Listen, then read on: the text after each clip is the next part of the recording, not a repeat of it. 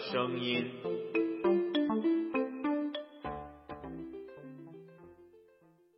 听众朋友们，我是陈工，欢迎大家再次进入不同的声音。两年前，习近平在二零一六年全国国有企业党的建设工作会议以及座谈会上强力号召，使国有企业成为党和国家最可信赖的依靠力量，成为坚决贯彻执行党中央决策部署的重要力量。成为贯彻新发展理念、全面深化改革的重要力量，成为实施走出去战略、一带一路建设等重大战略的重要力量，成为壮大综合国力、促进经济社会发展、保障和改善民生的重要力量。成为我们党赢得具有许多新的历史特点的伟大斗争胜利的重要力量。国有企业是壮大国家综合实力、保障人民共同利益的重要力量，必须理直气壮做强做大。两个月前，一篇署名吴小平、标题为《中国私营经济已完成协助公有经济发展的任务，应逐渐离场》的财经文章，短短数小时，跟帖评论上万，影响力一时间无远弗届。私有经济退场论、国进民退、新公私合营，乃至重新祭出马克思恩格斯在《共产党宣言》里的话，消灭私有制。短短的两年里，这些言论和思潮犹如一波又一波的海啸，让中国大陆大大小小私营业主那先天性闭合不全的羸弱心脏遭受着一次又一次的重击。于是，才有了十天前习近平在民营企业家座谈会上的言之凿凿急救章。在这里，我要再次强调，非公有制经济在我国经济社会发展中的地位和作用没有变。我们毫不动摇鼓励、支持、引导非公有制经济发展的方针政策没有变。我们致力于为非公有制经济发展营造良好环境和提供更多机会的方针政策没有变。我国基本经济制度写入了宪法、党章，这是不会变的，也是不能变的。任何否定、怀疑、动摇我国基本经济制度的言行，都不符合党和国家的方针政策。所有民营企业和民营企业家完全可以吃下定心丸，安心谋发展。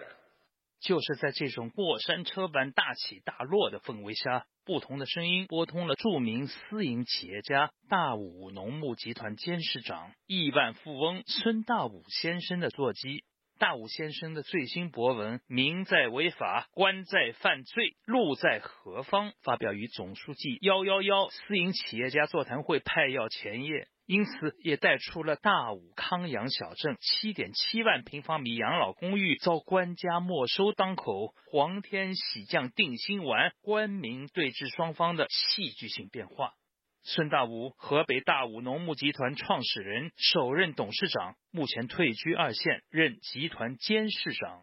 一九九五年，大武集团成为中国五百大私营企业之一。二零零三年五月二十九日，孙大武被指向三千多户农民借款达一亿八千多万元而被捕，并以非法集资的罪名遭到收押，并被指控其非法持有弹药。有报道称，时任中共总书记和总理的胡耀邦、温家宝过问了此案，最终徐水县法院以非法吸收公众存款的罪名判孙大武有期徒刑三年，缓刑四年。当年此案备受国际媒体关注，受访者一度成为《纽约时报》中国问题特约专栏作家。提问开始前，大武先生对记者讲了一桩有趣的事儿。几小时前，徐水县县长亲自打招呼，有美国记者要采访你。难得受访者始终以平常心待之，难能可贵。让我们进入访谈。昨天我们县委书记都打电话说有个美国记者来采访，我说我不知道哎，我都不清楚，他们都清楚了。他们是不是对我这儿监控，还是对你那儿监控？怎么了解这么详细？他们的监，我们不说让他们生气的话呗。对对对对，开开心心的我们聊天。最近这些日子啊，您在网上言论频频啊，社会企业才是不死的，退位要趁早。第一代民营企业家迎来退位潮，最好的传承就是私有、公治、共享。等等等等。其中有一篇啊，大概半个月以前发表的《民在违法，官在犯罪，路在何方》这篇文章，详叙了大武集团目前的艰难维权。您呢，三个月前被徐水区国土局没收的七点七万平方米养老公寓，目前情况怎么样？我们走法律程序了，行政法院现在受理了，没有开庭呢。政府在积极解决这个问题，因为我们是农村，不是城郊的土地，农村是可以农民在自己的村庄里申请建设用地和宅基地的，这国家土地法是有规定的。在采访中，现在听着您的声音比较乐观，但在你的文章里面，我说实话啊，可是有点不大乐观的一些因素在里面。是不是这两天十一月一号，习总书记开了高规格的民营企业家座谈会，在此之后，整个的舆论就急转弯了？也可以这么理解。我们国家这种体制，一般的都看中央领导人什么个态度。中央领导人你说句话，确实对下面的影响很大。特朗普和习总书记通了个电话，我看这个美元就开始下降了，降，人民币就开始升值嘛，股市就振兴嘛，是不是？那言下之意，这一个星期里面，徐水的当地政府对你们态度有明显的变化了。我从您乐观的态度和您文章里面的略带悲观的情绪感觉得出来。当时也没有悲观的情绪，有悲壮的情绪吧？悲壮的情绪，悲观倒是不悲。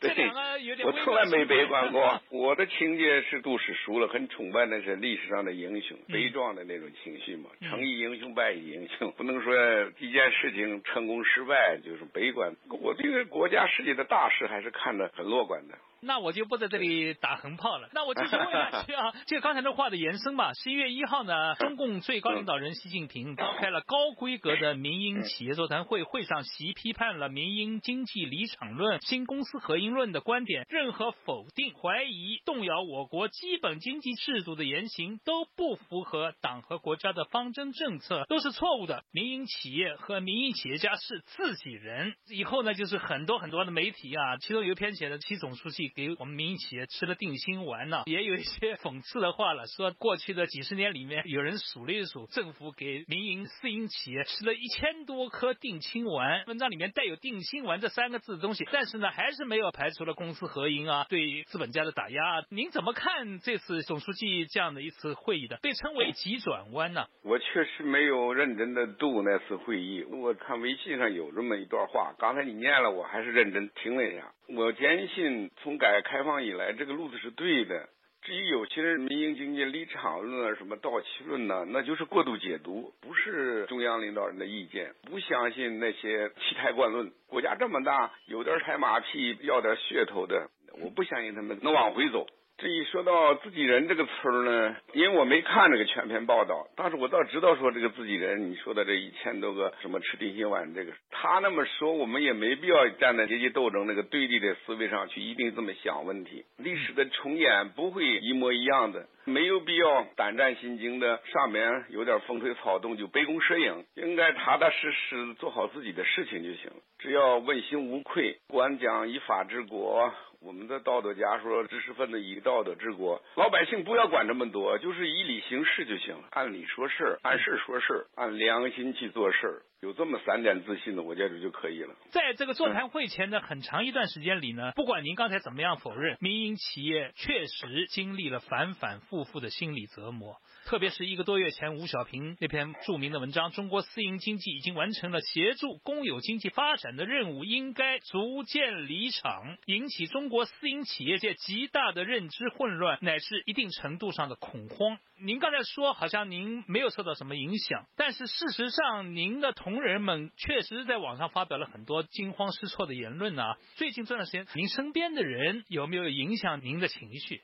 有有些企业家来找我谈话喝酒的时候，我的想法，刚才我就跟你谈的一样，我给他们说了，我说你们不要过度解读，什么周小平这个小平，我说你信他们这个东西，吴小平，他就是说一说有点吴小平，周小平是那个周有有些这个家伙更厉害了，我我记不清了没？您说周小平，就说明您是很关心时事政治的。这些事情我看就是一种舆论性的炒作，甚至就是一些知识分子的解读。对于我们搞实业的人来说，我对这些不敢。感兴趣。你说我不关注，不可能，我肯定关注这些言论。但是我对这些事情，我没有那种过度解读和这种胆战心惊的那种感觉。有些企业家可能跟我谈到这个问题，我说你别相信这些话。我记得刚开始改革开放之初的时候，蒋总书记在上海还讲要把个体户怎么弄个倾家荡产，那个时候，但是也有一段这个话，那很快我说不就回来了吗？你真的把私人企业搞个倾家荡产吗？怎么可能？这是有些东西，他说说就说说，也就快乐快乐嘴儿。你得说人们要吃饭，要穿衣服，经济形势往前发展，人们要就业。哪一个中央领导人都会关注这些民生问题？怎么可能打压民营企业，让民营企业不发展下去？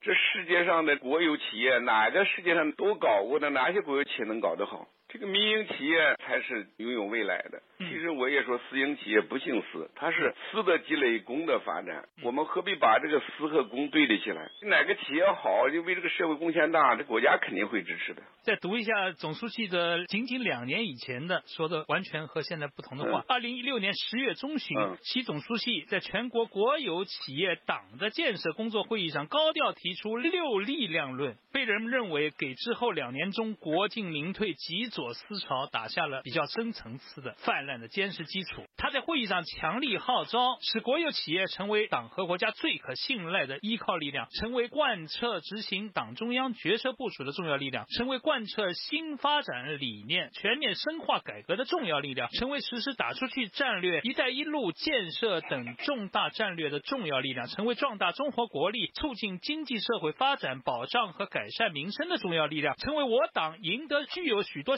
的历史特点的伟大斗争胜利的重要力量。在他发表这一番言论以后呢，在社会上引起了非常强烈的，有些人认为是冲锋号，就是今后要为消灭私有企业要做伟大的斗争了。你觉得这么短的时间里面，他的言论有没有一些矛盾的地方呢？我倒是关注到呢，习总书记在不同的场合有不同的表态，不同的说话。嗯，我觉得这都是很理解。这个人是动态的，社会是动态的，人的思想也会动态。在什么山上唱什么歌。对什么人的群体都适合人爱听什么话，我觉着这是人性的东西。搞文学创作就叫什么眼前景致口头语，因为你面对的什么，你就要对哪些说些爱听的话嘛。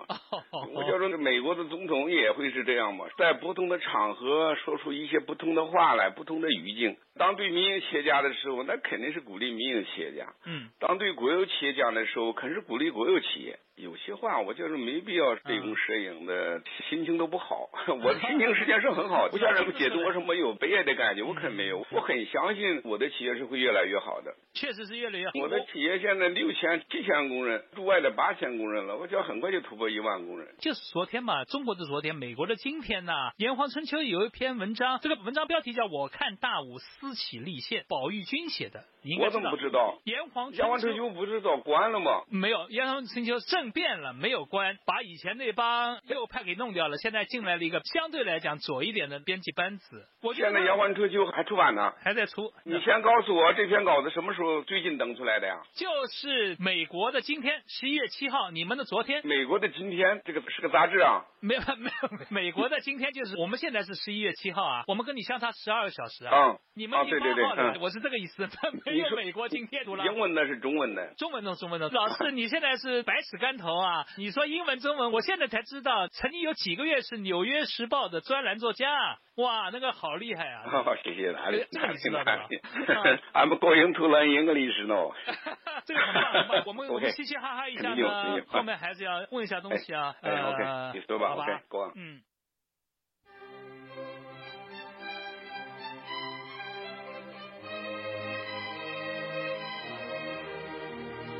您现在收听的是自由亚洲电台的不同的声音节目，正在播出著名民营企业家孙大武访谈。习近平幺幺幺民营企业家座谈会讲话见报第二天，国内互联网论坛在极短的时间里出现了一篇署名王明远的文章《私产焦虑与定心丸》，人民日报七十年定心丸十考。文章迅即被删除，目前仅见于极少数境外网站。在此，我们摘要朗读文章片段。我们经常在媒体看到企业家吃下定心丸、农民吃下定心丸之类的话，看得多了不仅思索“定心丸”一词从何而来，到底吃了多久了？笔者好奇，在人民日报上利用大数据检索了一番，结果大吃一惊。原来，自从人民日报创刊起，就有群众吃定心丸的报道。七十年来，一共一千八百四十篇报道的标题或内容含有定心丸，并且有意思的是，从人民日报创刊始出，定心丸一词就是跟人民的私有财产绑在一起的。也就是说，但凡有定心丸的报道，都是跟老百姓对被侵占或没收私有财产有关。也从侧面看出，社会关于私有财产的忧虑，自四十年代末至今贯穿始终。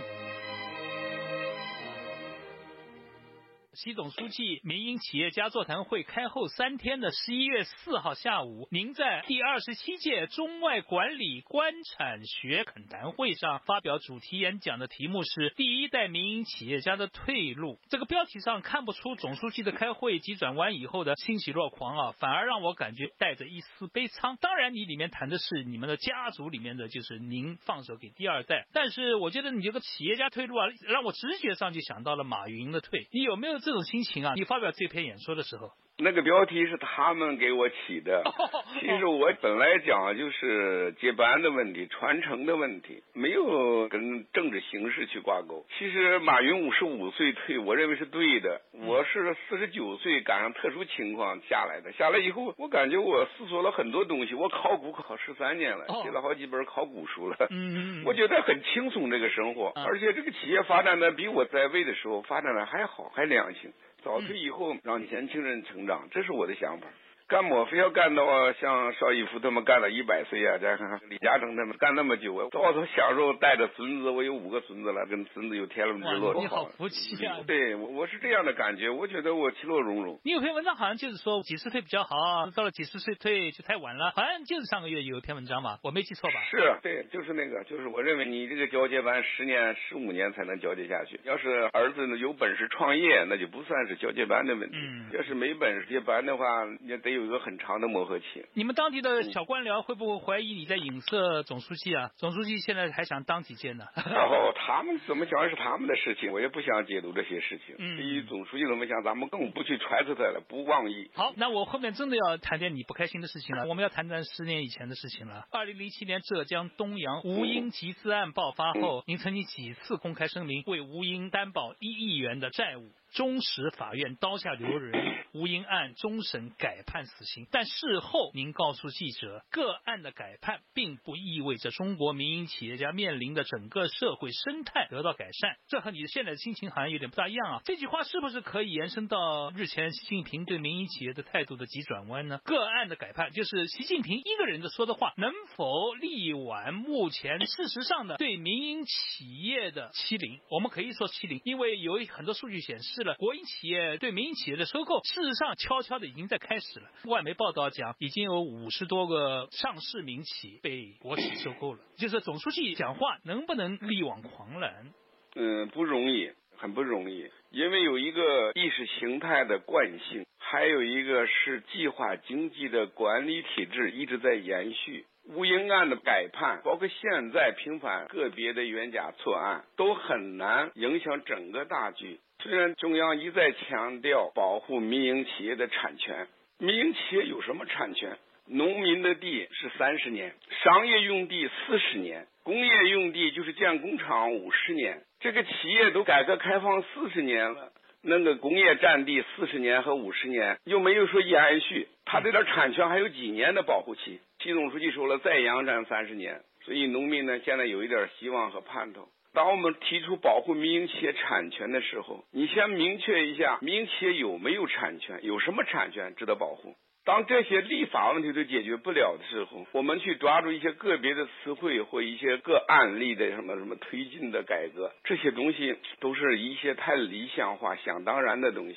从意识形态上，从管理体制上。还有很长很长的路要走，这个东西既不能悲观，它也不能乐观，但是心里得有底气，走的路得坚持走下去。您这一番话的解释，是不是可以解读为不要太乐观的以为习近平总书记的一次座谈会上的几段讲话就能改变基层对你们的长期以来的对。不友好的东西。不能改变它一个整体的计划经济的思维，或者是意识形态的这种舆论导向，很难。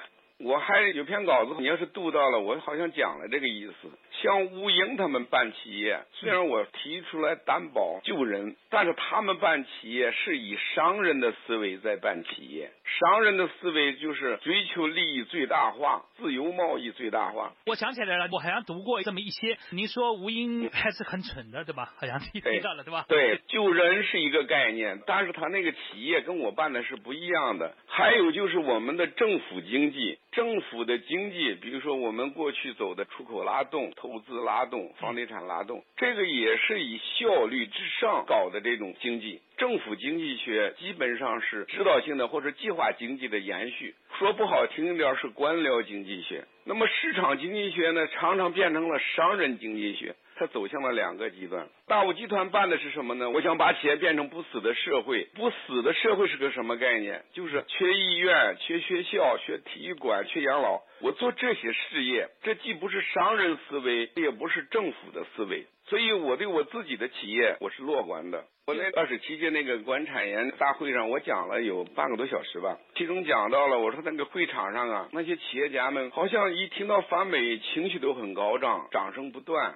我说我是不反美的，当时大家可能不理解是吧？都瞪着。我说我为什么不反美？是因为人家习主席不反美。人家习主席说有一千个理由跟美国搞好关系，没有一个理由给美国搞坏关系。我说我们为什么要反美呢？结果大家也给我鼓了掌。我说美国人也可能蠢，也可能不蠢。特朗普说搞零关税，我们就给他零关税又怎么样？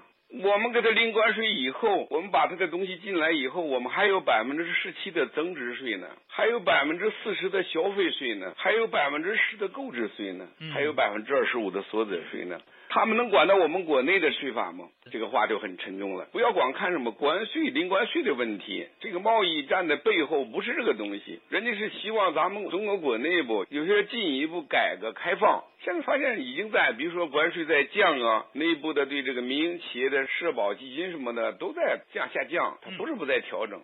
形势比人强，就是一个大形势之下，比如说经济在衰退，人们在就业迫切需求，这些大学生就业都是国家领导人必须要考虑的。我也不是说我为他们说好话，谁在那个位置上，他都会支持我这样的企业。那您对十一月底的特席阿根廷会面肯定是抱非常乐观的态度的。我连理会都不理会啊！你我都不理会那个事儿，我也不知道他们会见面，见面也没什么意思。他这说什么并不重要。谁脱离了这个实际的东西，最后都玩不转。不在于他们说什么见什么面，他们俩之间说什么话，可能是好朋友。你们特朗普他想怎么做，在美国国内也未必能通得过。总的舆论导向就是我们国家中国面临着很多东西要深入改革，这是事实。你保护民营企业的产权，你保护什么？他有什么产权让你保护？这个问题才是那根本问题。怪不得您在某一次签名里面你落款是政治哲学学者孙大武，您记得吗？我不记得了。但是很多活动我不签字的原因就是我不赞成他们那种做法。人家他们有些政治观点完全是西化的，要不就是太左的。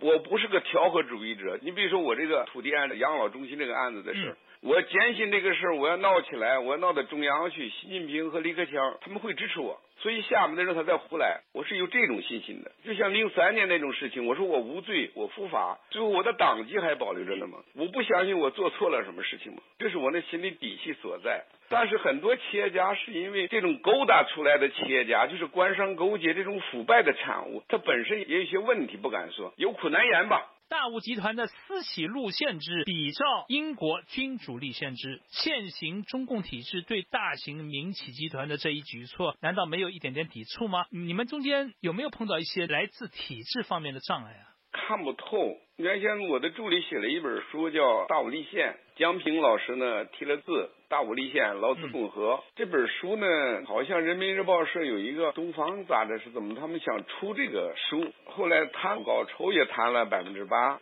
说是新闻出版署，国务院都批了，第一次印三万册。他们给起的名字叫《大武宪法》，当时我就很纳闷儿，我说怎么敢叫《大武宪法》？后来他们给我说是人民日报社那边定的，说原来有个鞍钢宪法，咱们怎么不可以叫大武宪法？我说那就做吧。结果可能复印的时候叫停了，中宣部有领导说这个书不能出，那不能出，这有多少年？五六年、四五年过去了，过去了以后呢，这本书就出不来。我没想出这本书，我也没有那个想法去传播它。我不是闷声发财，但是我会投着落。我觉得我这个四级立宪制度对我这个企业它是发展非常之良性。现在这个企业就二十四家子公司，两家合资公司，就没有贷款、没有欠债的，全员都实行了免费医疗。人家保育金写的数据，你又刚才又不要我读，那个数据小多了。今天的数据不是那个数据了，三年前 对，那好几年前写去了。现在我们的增长速度每年百分之二三十的全集团增长速度一直在递增。你说和英国的君主立宪有什么区别？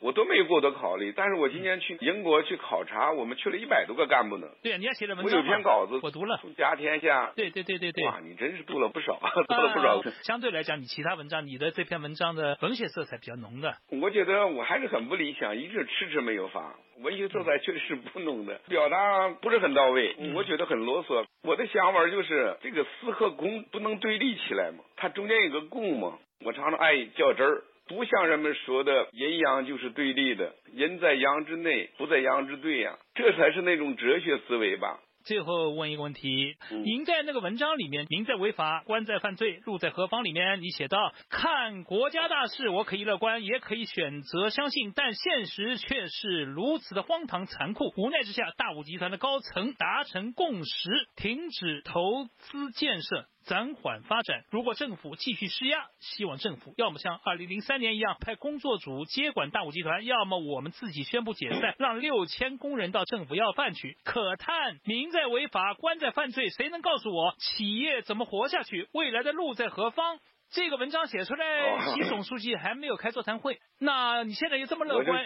镇压这个地方政府是不是有变化？当时那段话我就是写给习主席听的，他有没有看到、听到我不知道。我相信会很多人看到，因为他那个点击率都超过了二三百万吧。我看很多政府官员他们也在给我点赞，也悄悄跟我说，他的直接反应就是我们县里的领导来了，区里的领导一把手来跟我谈了这个事儿。我也是个共产主义者、共产党员，我说干脆咱们这个企业就供了咱们政府吧，你们管起来算了。我说我也太累了。真的国进民退。他说哪里？哪里？我怎么可能？对，我说我的孩子也很累。我说这个企业六千多人，一万多学生，这是两万多人的一个社区啊，已经很累了，确实不想干了。我的孩子也不想干，也说的是实话。这个领导也说的实话。他说你想说哪儿去了？怎么可能？他说你都管着这么累，我们哪管得了？谁管得了这样的企业？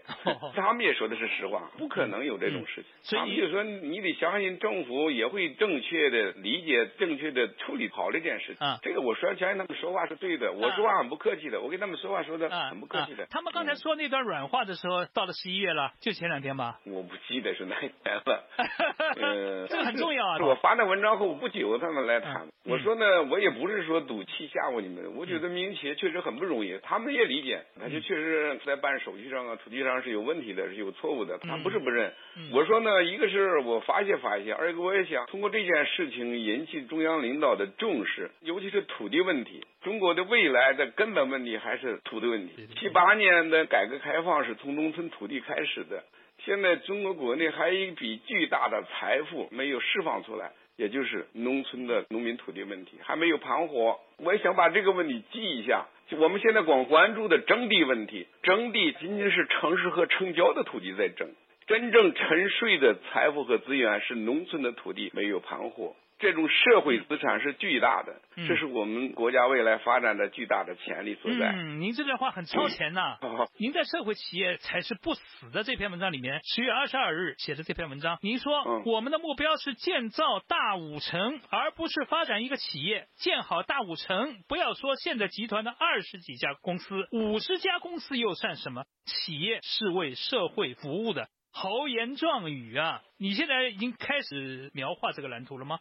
这个想法我一直都有，但是现在很清晰了。我们的战略目标就是建个大五城，现在也在对外投资，比如说在海南呐、石家庄啊，在很多地方也开始投资，甚至要走到国外去。但是我们的根基要牢，根基不牢，地动山摇嘛。所谓的根基就是在这块荒凉的土地上，就是大武城是我们的根基。我们在这个地方投资建学校、建医院、建科学科研机构。我们的大武金凤已经是世界首创了，所以我们要把这个根基打牢，然后我们才能持续长久的、更大范围的去发展。这个问题已经展现出来了。不会有什么问题了。说一句最后的悲观的话，有没有极小的百分比又被他们割韭菜呢？我觉得不会，也不至于。领导人也不是割韭菜，他是在多种韭菜，因为多种韭菜，他才吃的更新鲜、更多嘛。他也不是割 韭菜呀，他总要税收嘛，是吧？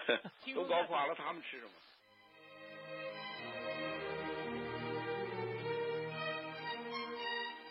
今天的节目就播送到这里。节目是由成功采访制作、编辑和主持的。听众朋友们，下个星期再见。